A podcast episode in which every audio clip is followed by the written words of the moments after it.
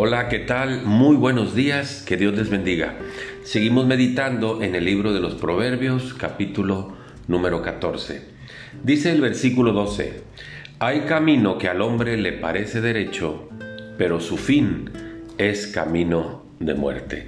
Hay camino que al hombre le parece derecho, pero su fin es camino de muerte.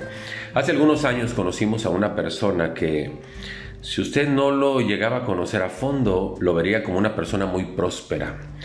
Este hombre manejaba tres o cuatro tarjetas de crédito, tenía chequeras en dos o tres bancos diferentes, lo veía usted en una casa y luego cambiaba a otra casa, lo veía usted con un vehículo y luego cambiaba de vehículo. Y quien no lo conocía decía, oye, ¿cómo ha prosperado este hombre, verdad? Pero el estilo de vida de este hombre era vivir del engaño, de la estafa y del fraude. Y desde luego, pues eh, esto le llevó a que él tuviera muchos acosadores. Y entonces él vivía perseguido. Eh, pero pues seguía viviendo ese estilo de vida, porque pues dice la palabra que hay camino que al hombre le parece derecho, pero su fin es camino de muerte. Y nunca se quiso apartar de ese estilo de vida.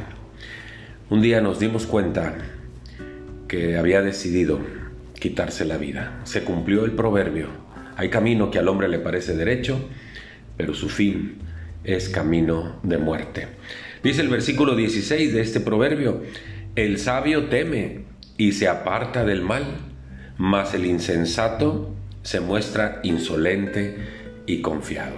El sabio teme, aquel que ha entendido la palabra de Dios y vive en los principios de la palabra de Dios, es el que es sabio.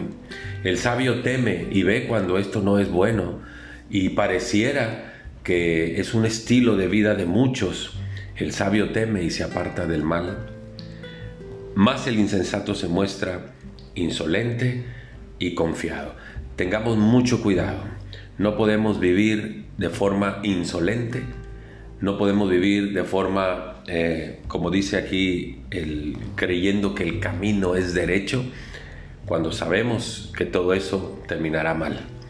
No podemos vivir así porque la muerte se acerca corriendo y a pasos agigantados.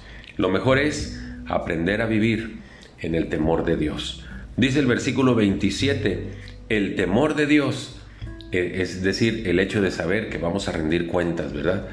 El temor de Dios es manantial de vida para apartarse de los lazos de la muerte. Andemos en el temor de Dios. Pensemos que Dios nos ve en donde quiera que estemos, que Dios nos escucha todo lo que decimos, que Dios conoce nuestro estilo de vida y apartémonos del mal camino que nos lleva a la muerte. Muchas gracias, que Dios les bendiga, hasta pronto.